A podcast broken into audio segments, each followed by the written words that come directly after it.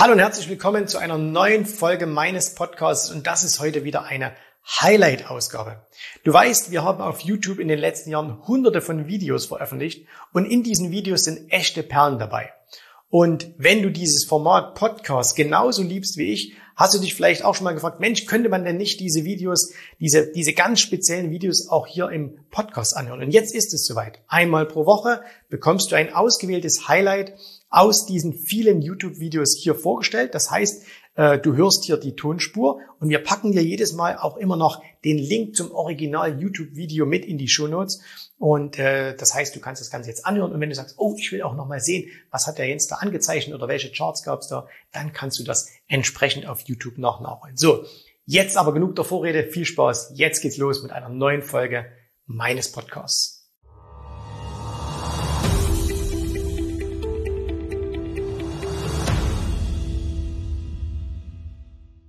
Was ist besser, wenn du 10 Aktien in deinem Depot hast oder wenn du 100 Aktien in deinem Depot hast? Die Meinungen darüber gehen ja weit, weit auseinander und deswegen wollen wir uns heute in dem Video mal ein bisschen mit dem Thema auseinandersetzen. Und äh, wenn du dir also auch die Frage stellst, 10 oder 100, was ist besser? Bleib dran, wir sprechen jetzt darüber. So, und damit du erstmal weißt, wo du bist, mein Name ist Jens Rabe und du bist hier auf meinem Kanal. Hier geht es um die Themen Börse, Investment, Unternehmertum. Und äh, ja, was ist denn nun die richtige Anzahl von Aktien in einem Depot? Also sind es 10 Aktien oder sind es 100 Aktien? Wenn wir uns mal sehr, sehr erfolgreiche Investmentmanager anschauen, Investorenlegenden, selbst bei denen gehen die Meinungen sehr, sehr stark auseinander. Wenn man heute fragt nach dem erfolgreichsten Investor aller Zeiten, dann ist das natürlich ganz klar Warren Buffett. Und der hat zusammen mit seinem Kompagnon Charlie Munger eine sehr eindeutige Meinung, was die Anzahl der Aktien anbelangt. Denn als die beiden angefangen haben, da haben sie gesagt, okay, wir wollen ein hochkonzentriertes Portfolio haben. Und es ging dann sogar so weit, äh, dass sie dann teilweise nur eine einzige Aktie in ihren Depots hatten. Also Charlie Munger, der ja auch schon eine kleinere Investmentpartnerschaft hatte, bevor er dann mit Warren zusammengekommen ist, der hat mal sein ganzes Geld in eine einzige Aktie hineingesteckt und das auch über mehrere Jahre und hat da sehr, sehr guten Erfolg gehabt. Heutzutage hat Berkshire Hathaway ungefähr 80 Beteiligungen Okay, das liegt natürlich aber auch daran, weil sie mit einer Börsenkapitalisierung im dreistelligen Milliardenbereich überhaupt nicht mehr eine einzelne Firma nur sein oder haben könnten. Ja, sie haben ja ganze Firmen übernommen, also das ihnen gehören komplette Firmen, aber auch Anteile von Firmen wie beispielsweise jetzt hier Apple, die wir hinter uns sehen. Ist das also das Richtige, dass man so ein konzentriertes Portfolio hat? Naja, schauen wir uns mal zwei andere an. Und zwar zum einen jemand, über den Warren Buffett selbst gesagt hat, er war einer der größten Investoren, die er persönlich jemals kennengelernt hat. Und die aller, allerwenigsten werden diesen Namen kennen. Und zwar war das Walter Schloss. Ist quasi aus derselben Schule gekommen wie Warren Buffett, nämlich auch er hat bei Bill Graham gelernt. Er war ein großer Verfechter des Value-Gedankens. Und auch er hat in einer sehr, sehr langen Karriere, die er hatte, sehr, sehr hervorragende Performance erzielt. Also auch Sogar die war sogar noch ein bisschen besser als die von Warren Buffett. Er war vom, vom Volumen her nicht so groß, äh, bei weitem nicht, aber er hat auch deutlich über 20 Prozent über viele, viele Jahre und Jahrzehnte Gewinne erzielt. Wenn wir so bedenken, der S&P ungefähr 8, 9 Prozent, 20 Prozent, also eine, eine mehr als doppelt so hohe Performance. Das ist außergewöhnlich. Und Walter Schloss hatte allerdings eine ganz andere Meinung, was die Anzahl von Aktien in seinem Portfolio betrifft. Denn er hat äh, nie weniger als 100 Aktien besessen. Das heißt also, das Risiko, was er an einer einzelnen Aktie hatte, war immer so maximal ein Prozent. Das heißt also, wir sehen hier, der eine macht 10, der andere macht 100, beide erzielen außergewöhnliche Ergebnisse. Wir nehmen noch einen dritten dazu und das ist ein noch größeres Extrem, nämlich das ist auch jemand, der sehr, sehr bekannt ist, jemand, der mich am Anfang auch geprägt hat, zumindest durch seine Bücher, nämlich Peter Lynch. Sehr, sehr bekannter Investmentmanager in den 80er Jahren. Er hat damals von Fidelity den sogenannten Magellan-Fonds geleitet und in dieser Zeit hat er den Aktienmarkt, das ging auch mehr als ein Jahrzehnt, hat er den Aktienmarkt mehr als deutlich outperformed, hat auch sehr, sehr interessante Bücher geschrieben, Aktien für alle, der Börse einen Schritt voraus. Ne? Also ist Grundliteratur, sollte man immer mal gelesen haben. Und auch wenn die jetzt schon ein paar Jahre alt sind, lohnt es sich immer noch, sich von ihm äh, die Dinge anzuschauen. Es gibt auch auf YouTube zum Beispiel viele Videos von ihm, kleine Videoschnipsel, wo er Interviews gegeben hat. Und das ist hochinteressant, kann man immer noch wahnsinnig viel lernen. Er hatte in seinen Zeiten, als er diesen Magellan Investment Fund geleitet hat, immer rund 300 Positionen im Portfolio. Das heißt, er hat nochmal gegenüber jetzt Walter Schloss nochmal einen oben drauf gelegt und hat jetzt 300 verschiedene Aktien im Portfolio und hat auch den Markt extrem outperformed. Also auch mit einer Rendite von weit über 20 Prozent pro Jahr. Also auch hier der eine 10, der andere 100, der andere 300. Was ist das Richtige? Und daran erkennt ihr schon, dass die Fragestellung falsch ist. Ist 10 besser oder sind 100 besser? Das kann man einfach so nicht beantworten, weil es gibt genügend Beispiele, wo jemand mit sehr, sehr wenigen Aktien den Markt outperformt und es gibt aber auch viele Marktteilnehmer, die mit einer hohen Anzahl an Aktien in ihren Depots den Markt outperformen.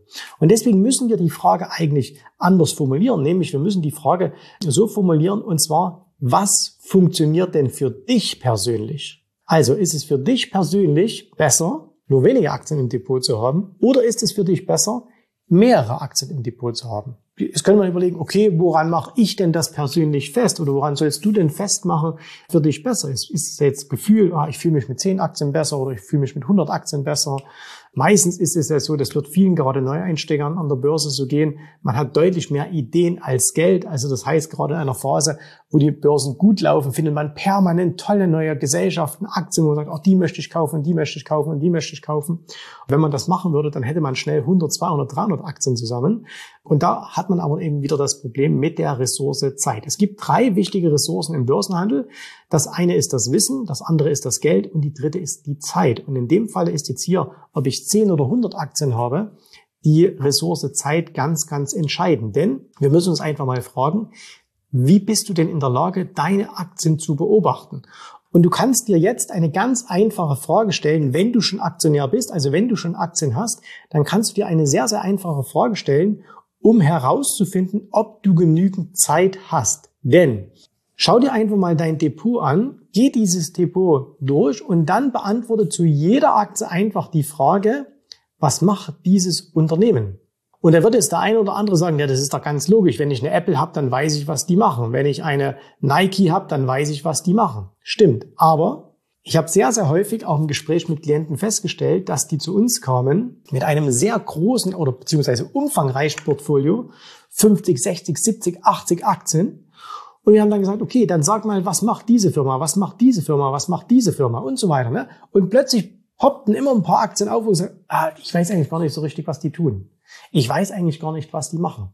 Und das ist natürlich sehr, sehr riskant, weil wenn du nicht weißt, was eine Gesellschaft macht, deren Aktien du im Depot hast, und ich spreche jetzt hier vom Investment, weniger vom Trading. Ne? Im Trading ist es nicht ganz so entscheidend, aber im Investment ist es sehr entscheidend, dass du weißt, was diese Firmen machen.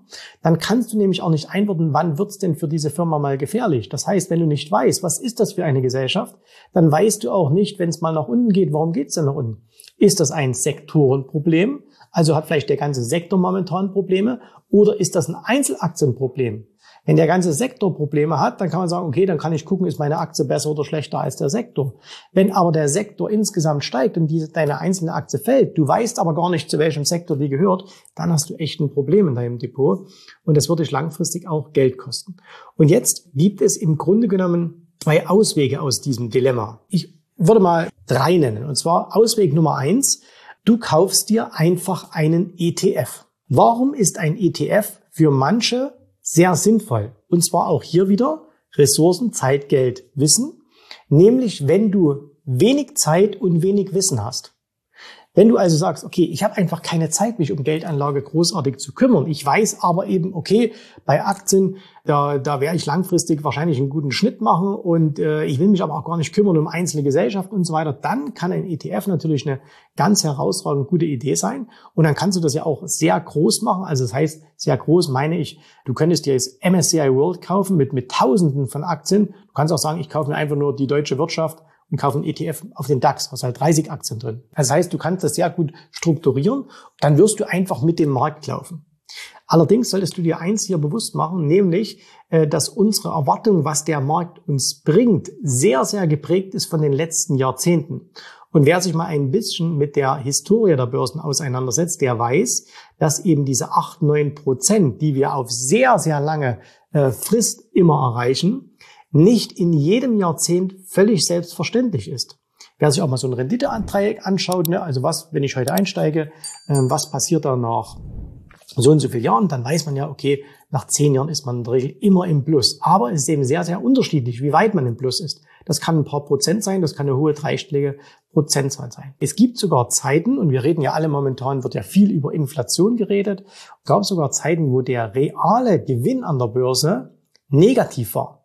Das heißt also, auch wenn dir die Börsen vorgaukeln, dass sie steigen, äh, real verlierst du Geld weil die Inflation viel höher ist. Das können wir beispielsweise heute in Ländern beobachten mit extrem hoher Inflation. Also Beispiel wäre jetzt hier die Türkei äh, oder natürlich ganz extrem Venezuela. Dort gibt's ja auch Aktienmärkte und diese Aktienmärkte, die tendieren auch nach oben und da denkst du, oh, ich habe jetzt hier riesige Prozentgewinne gemacht. Unterm Strich abzüglich der Inflation hast du sogar Minus gemacht. Ne? Das heißt also, wer einen ETF kauft, hat nicht das Problem, äh, dass er sich großartig damit beschäftigen muss, aber er sollte vielleicht ein bisschen an seiner Erwartungshaltung arbeiten. Und jetzt Ausweg Nummer zwei oder beziehungsweise Lösung Nummer zwei ist, dass man sagt, okay, ich mache immer ein konzentriertes Portfolio. Konzentriert heißt irgendwas zwischen ein und vielleicht 20, 30 verschiedene Werte. Du musst dir allerdings bewusst sein, dass du, wenn du das tust, Spezialkenntnisse brauchst. Und Spezialkenntnisse, die können jetzt unterschiedlich sein. Das können fundamentale Kenntnisse sein. Buffett hat immer von einem sogenannten Circle of Competence gesprochen. Das heißt also einem Kreis der, der Kompetenz. Also wo kenne ich mich wirklich aus? Ich darf nur in Felder investieren, die ich sehr, sehr gut kenne. Und daher kommt ja auch seine Meinung, dass er sagt, okay, äh, ich bin auch bereit, mein ganzes Geld in eine einzige Firma zu stecken, wenn ich diese Firma in- und auswendig kenne und wenn es eine fantastische Firma ist. Jetzt wird man als, als äh, Privater wahrscheinlich nie so viel Zeit und so viel Wissen haben, wie es ein Warren Buffett hat. Und deswegen kann man wahrscheinlich nicht auf eine gehen, aber wenn man auf zehn geht oder 20, dann ist das eben noch nachvollziehbar, dann ist das überschaubar. Oder eben, das war jetzt der fundamentale Teil, man könnte natürlich auch sehr technisch agieren. Das machen wir auch sehr viel. Wir sagen, okay, wir müssen die grobe Story verstehen, wir müssen grob verstehen, was diese Firma macht.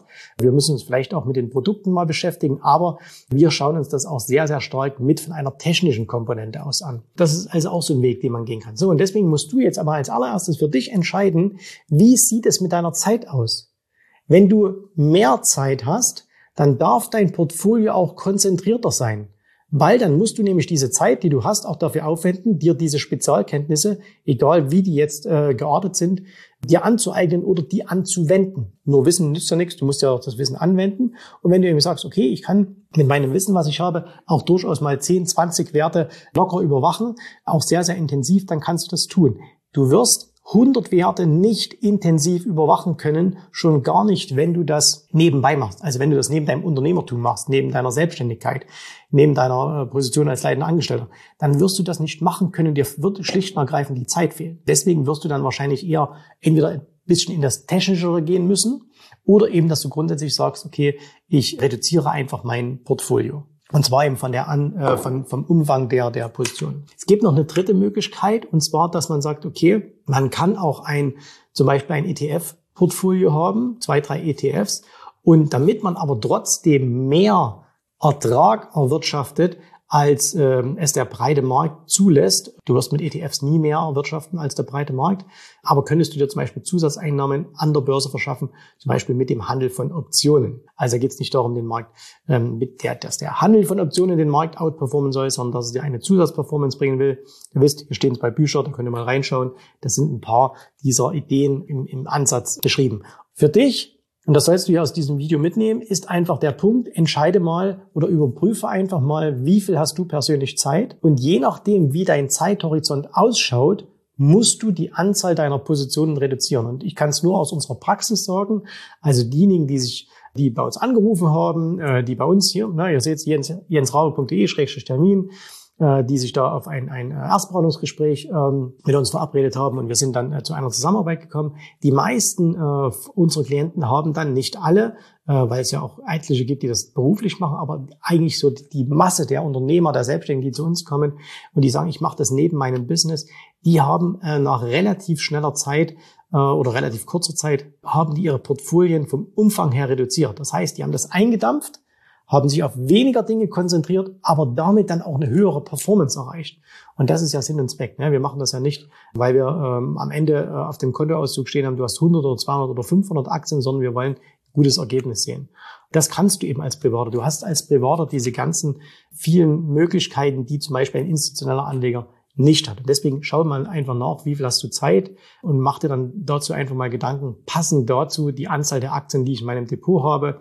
Oder auch wenn du jetzt am Anfang stehst und sagst, ah, ich möchte mir gerade ein Depot aufbauen und äh, wie viel Zeit habe ich denn? Und wenn du jetzt sagst, ich habe eigentlich gar nicht so viel Zeit, dann schlag dir das aus dem Kopf, dass du 100 verschiedene Aktien haben könntest. Das wird nicht funktionieren, das bringt dir keinen Vorteil. Ich hoffe, dir hat gefallen, was du hier gehört hast, aber das war nur die Vorspeise. Das eigentliche Menü, das kommt noch. Und wenn du darauf Lust hast, dann besuche jetzt ganz einfach jensrabe.de-termin und vereinbare dort noch heute einen Termin. Und in diesem absolut kostenfreien Strategiegespräch wird für dich eine individuelle Strategie entwickelt. Das heißt, wir schauen uns mal an, wo stehst du jetzt, was sind deine Ziele, wo willst du hin und wir schauen auch, ob wir gemeinsam dieses Ziel erreichen können. Und äh, du musst immer an Folgendes denken. Wenn du etwas im Leben erreichen willst, sei es an der Börse, sei es beim Unternehmertum, dann brauchst du immer jemanden, der dir hilft, der schon auf einer Stufe ist, wo du noch hin möchtest. Und so wie jeder Sportler einen Trainer hat, so wie jeder erfolgreiche Selbstständige einen Mentor hat, so brauchst auch du an der Börse einen Mentor, der dir hilft, deine Ziele zu erreichen. In den letzten Jahren habe ich Tausenden von Menschen gezeigt, wie sie ein regelmäßiges Einkommen an der Börse erzielen, wie sie ihr Vermögen sichern können. Und auch du kannst das erreichen. Davon bin ich felsenfest überzeugt. Also, geh jetzt einfach auf jensrabe.de-termin und vereinbare noch heute deinen persönlichen Termin. Ich freue mich auf dich. Wir hören uns. Bis dahin. Tschüss, Servus, mach's gut. Bye, bye.